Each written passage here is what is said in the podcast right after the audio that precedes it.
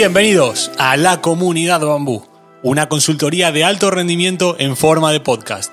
En esta comunidad se juntan los agentes de cambio, personas dinámicas, inconformistas y ambiciosas que buscan de manera voraz dónde está el siguiente nivel y cómo alcanzarlo.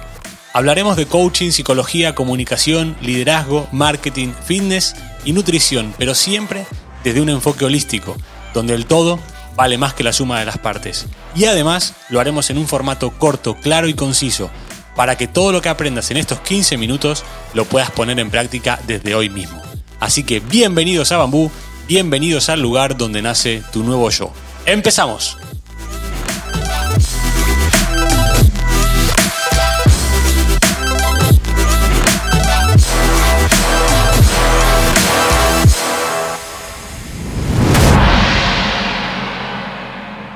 Antonio Martín Ugaldea, bienvenido de nuevo a la comunidad Bambú. Siempre un placer tenerte con nosotros. ¿Cómo estás? Pues eh, encantado de volver otra vez a tu, a tu programa, a nuestro programa, ya que nuestro? ya a ser mucha gente, efectivamente, y, bueno, pues compartir un ratito contigo de, charla, de fútbol, de emociones y de todas estas cosas, pues, pues un placer muy grande. Ya somos una comunidad que está creciendo, eh, que estamos transformando, como hablábamos fuera de micro, y hoy me gustaría Hoy me gustaría que nos traigas algo 100% sui generis, algo de la marca Martín Ugaldea. Em, lo estábamos hablando el otro día de, los 20 secretos más importantes para ti. En un principio lo habías hecho cara al entrenador de fútbol, que es donde es lo que nos une desde un principio, pero luego dándole forma eh, se ha ido transformando o ampliando el nicho hacia directivo de alto rango, empresarios, emprendedores. Pero me gustaría que hoy hagamos un viaje a través de esos 20, 21 quizá, porque creo que se ha añadido a último momento alguno. Hemos añadido uno, uno Creo que se ha añadido. Eh, que hagamos un viaje, si se nos alarga el programa, lo haremos una segunda parte de estos secretos, pero que profundicemos en cada uno, para, como siempre hacemos en esta comunidad, eh, generar conciencia. Generar conciencia y que el oyente lo pueda interiorizar y obviamente aplicar de forma, de forma inmediata. ¿Qué te parece? Me parece bárbaro. Yo a tus órdenes, ya lo sabes. Venga, empezamos. Los puedes enumerar, vamos hablando a tu ritmo. Venga, venga, yo, el, mira, el primero, y no quiero ser repetitivo, este lo vamos a pasar muy por encima, porque ya el último día, en la, cuando estuvimos hablando del tema del coaching y demás, yo siempre empiezo, a lo mejor soy un poco reiterativo, pero yo siempre empiezo por la fórmula del éxito, la fórmula de la actitud, la fórmula de Víctor Coopers. Conocimiento más habilidades, actitud. Esta vamos a pasar rápidamente.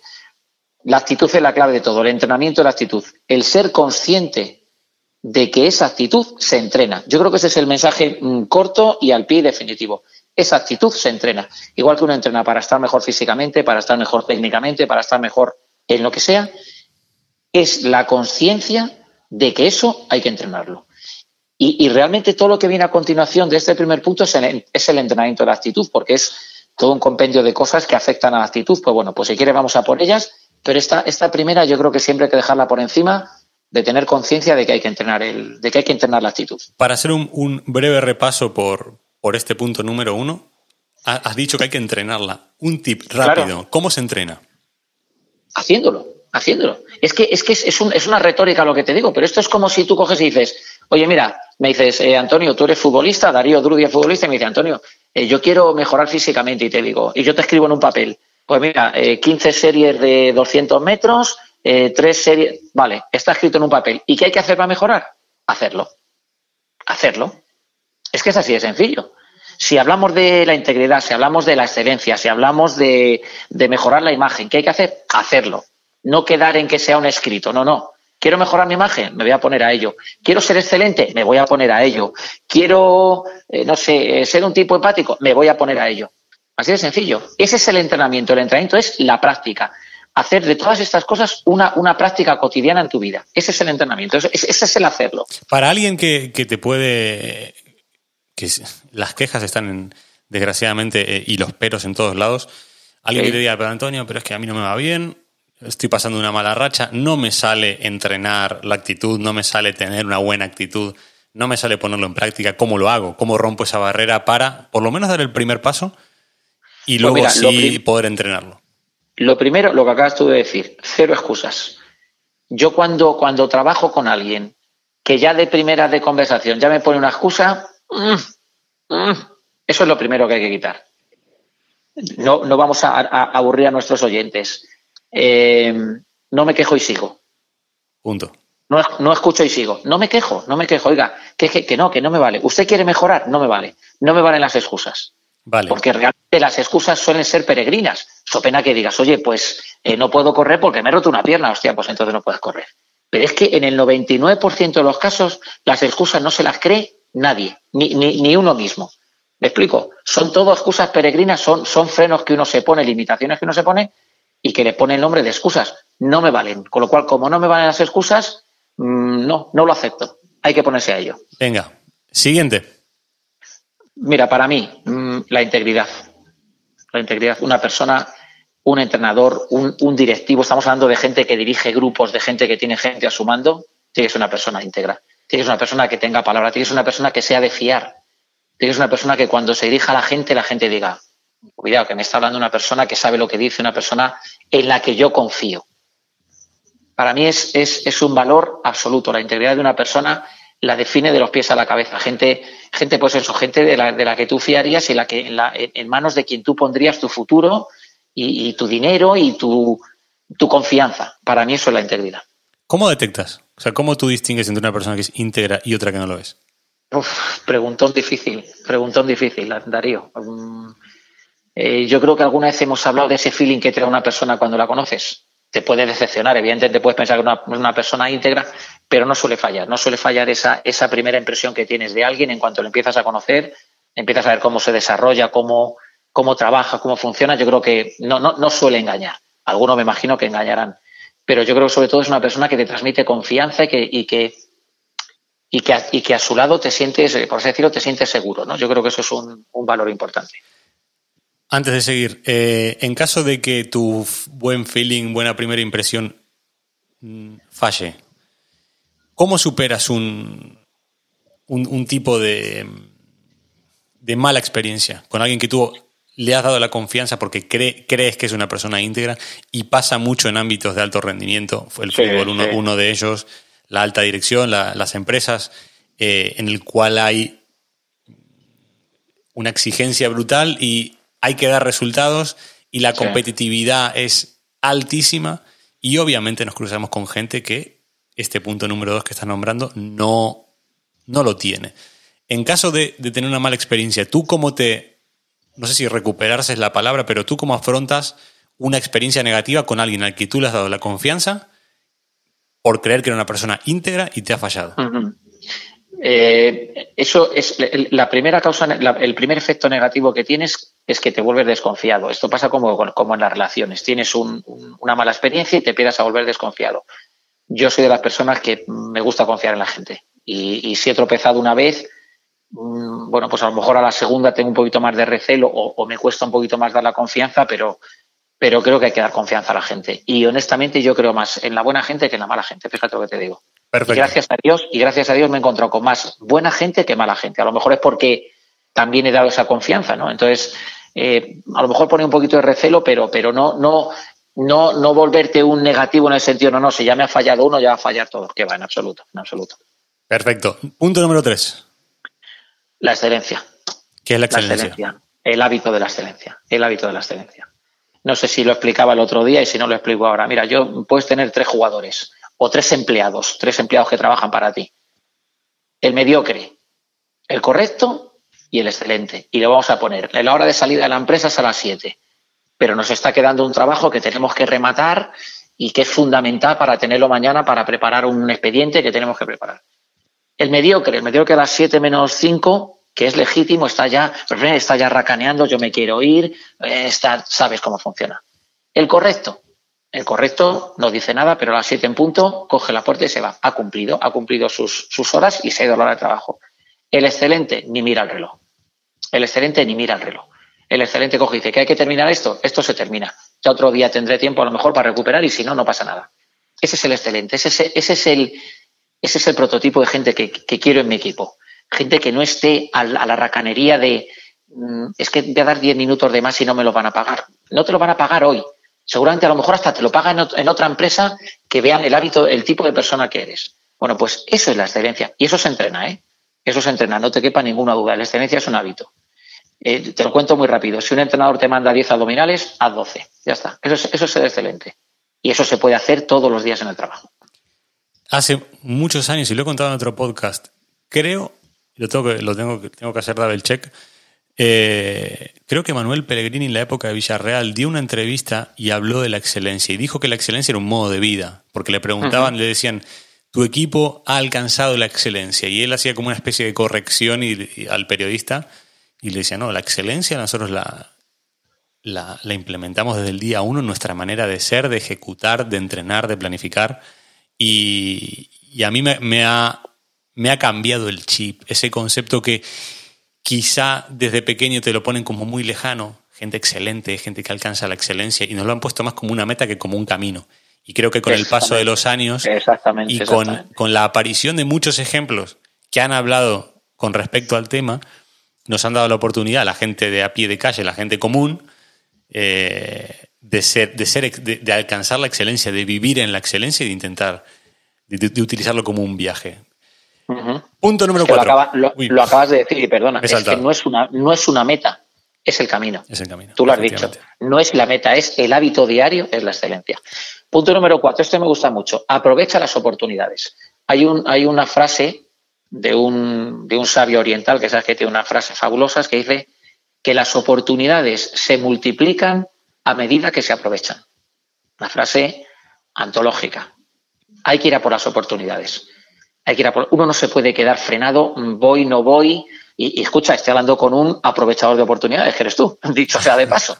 Es así, eres un aprovechador de oportunidades. Y, casualmente se te multiplican las oportunidades. Porque de una cosa sale otra, eso que se suele decir, de una se abre, se abre una puerta y se cierra una ventana, o como se diga, ¿no?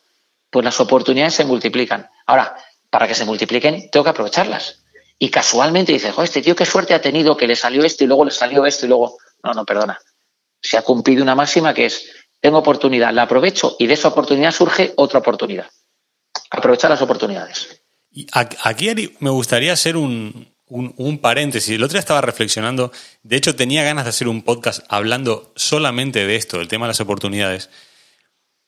Porque en mi carrera en mi carrera he tenido muchos, muchos eh, puntos negativos de factores externos. Es decir, el, primero en el cual nosotros nos hemos conocido ha sido el, famoso título de entrenador, de que lo convalidan aquí, no lo convalidan ahí. Eh, y, es algo que no depende de, nosotros, depende de, de, factores externos. Y a mí toda esa problemática que he tenido, y la sigo teniendo, y eh, durante muchos años, el tema de vas a un país, no te dejan entrenar por el título, vas al otro, tampoco. Eh, todo eso me ha llevado a un punto de reflexión muy grande en el cual incluso hasta las malas experiencias se transforman en oportunidades de replantearte y de, replantearte lo que estás haciendo, porque quizá hay una, hay una oportunidad mejor. A mí quizá la vida me estaba diciendo, Darío, por este lado, has entrenado en primera, ha ido bien, pero igual no es por aquí igual quizá no estaríamos haciendo este podcast o no estaríamos haciendo otras cosas y, lanzando proyectos. Y, creo vehementemente en, la, en el hecho de no solamente aprovechar las oportunidades, sino también tomar las malas experiencias externas, las que uno no puede controlar. Las que uno puede, puede controlar son otras cosas.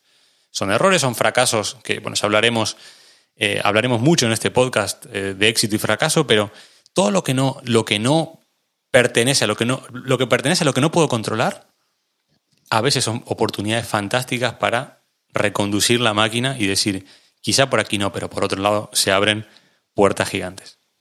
Totalmente de acuerdo. Es que además escucha una cosa, es que las oportunidades unas salen bien y otras mal. Así de sencillo. Pero aún así, aunque hayas cogido una oportunidad y haya salido mal, tiene un efecto multiplicador seguro, porque ya te abrirá otra puerta. O ya verás otro camino, o simplemente dirás, ah, pues este camino es el que no tengo que coger, que es lo que acabas tú de decir. Pues también te ha servido, también te ha servido. Punto número 5. Y, eh, último, ¿eh? Hoy íbamos a, hacer, íbamos a hacer 10, nos vamos a quedar en el quinto. Venga, perfecto. Mira, este es un punto que se llama la misión. La misión. Eh, yo creo que hay cuatro grados. Tú sabes que en coaching la palabra objetivo es una de las palabras mágicas. Yo haría, una, yo haría, por ejemplo, ¿qué es un propósito? Un propósito es cuando te levantas y dices, bueno, hoy voy a, eh, no sé, es una cosa como muy liviana, muy ligera, vamos a ir rápido. Luego está un objetivo. Un objetivo es algo a lo que dedicas ya un tiempo, a lo que le pones un plazo, a lo que le pones. Y luego está lo que para mí es una misión. Y una misión es en lo que pones la vida. Una misión es en lo que pones la vida. Una misión es descubrir América. Una misión es ir a la luna. Una, no sé si entiendes. bueno, si entiendes, sí, por supuesto, si me, si me captas lo que quiero decir. Dar, dar, un, dar un paso más. No me conformo si soy líder de un grupo y quiero hacer una temporada con mis jugadores. No solo, no solo es coger y decir, oye, vamos a clasificarnos para la UEFA o vamos a quedar, no sé qué. No, no, no que, ese camino, meter a todos dentro de una misión, que, sea como que nos va la vida en ello, que vamos a dejar lo mejor de nosotros porque es un objetivo común para todos, pero que va más allá, que es algo que, que, se mete dentro de nuestras entrañas y, por el que daríamos la vida prácticamente. Bueno, pues cuando a la gente la consigues meter dentro de una misión, como misión imposible, como la, como la, como la película, ¿no? Cuando a la gente la consigues meter dentro de una misión y entienden que está en una misión y que están poniendo lo mejor de sí, el rendimiento tiene que llegar. Está por encima, fíjate, del objetivo. Para mí, la misión está por encima del objetivo. ¿Qué le dirías a la comunidad? ¿Qué le dirías a la comunidad después de hablar de la actitud, después de hablar de la integridad, de la excelencia, de aprovechar las oportunidades y de la misión que sería como el faro, como el, lo que solemos seguir? ¿Qué le dirías hoy para que el oyente de la comunidad de Bambú empiece el día de la mejor manera posible en relación a lo que acabamos de hablar? Que entrene, que lo entrene, que lo ponga. Pero es que, escucha, es que la misión, mm, la misión es la misión de cada uno. Me explico, es que no, tiene que ser, tiene que ser que tú pongas el alma en la cosa más sencilla que estés haciendo, pero que no te lo tomes como una, un propósito, no, no, que pongas el alma, que aproveches las oportunidades, pues eso, que lo entrenen, que desde mañana eh, todas las cosas que tengan por delante las entrenen, vayan a por ella con la mayor decisión, no hagan de las cosas cosas baladís, sino que hagan de las cosas cosas trascendentes, porque al final eh, eh, hay, una, hay una frase por ahí de Víctor Cooper, y terminamos, que habla del ordinario y lo extraordinario, que lo he hablado contigo. Yo un día hablando con Tiago Méndez, yo le decía, claro, es que tú has jugado una final de Champions. Es que, y es que yo no me he jugado una final de Champions en mi vida, pero yo por eso no puedo dejar de hacer cosas extraordinarias. Pues yo a lo mejor convierto hoy un entrenamiento que he hecho esta mañana, que es un entrenamiento ordinario, mi actitud lo convierte en extraordinario. Y no es una final de Champions, pero es que yo no voy a jugar ya ninguna final de Champions, ni voy a ser campeón de liga, ni voy a jugar en primera división. ¿Qué me voy a conformar con ser un vulgar toda mi vida? Bueno, pues mis cosas, las cosas mías, que son importantes para mí, las tengo que convertir en extraordinarias. Pues ese sería el resumen de los cinco puntos y que tendrían que empezar mañana a convertir sus cosas normales en cosas extraordinarias. Antonio, un verdadero placer tenerte en esta comunidad, como siempre. Volveremos y seguiremos con la segunda, la tercera, la cuarta, la quinta parte de, esta lista que has creado con, con tanto cariño hasta el infinito y mucho más, ya lo sabes. Muchísimas gracias, Antonio. Y a la comunidad de Bambú, los espero mañana. Espero que hayan disfrutado como, como siempre de, esta, de, este ratito que, que, lo usamos para impulsarnos y para, y para desde, la, desde la hora cero del día intentemos saltar al siguiente nivel. Los espero mañana aquí en esta vuestra casa, la comunidad Bambú.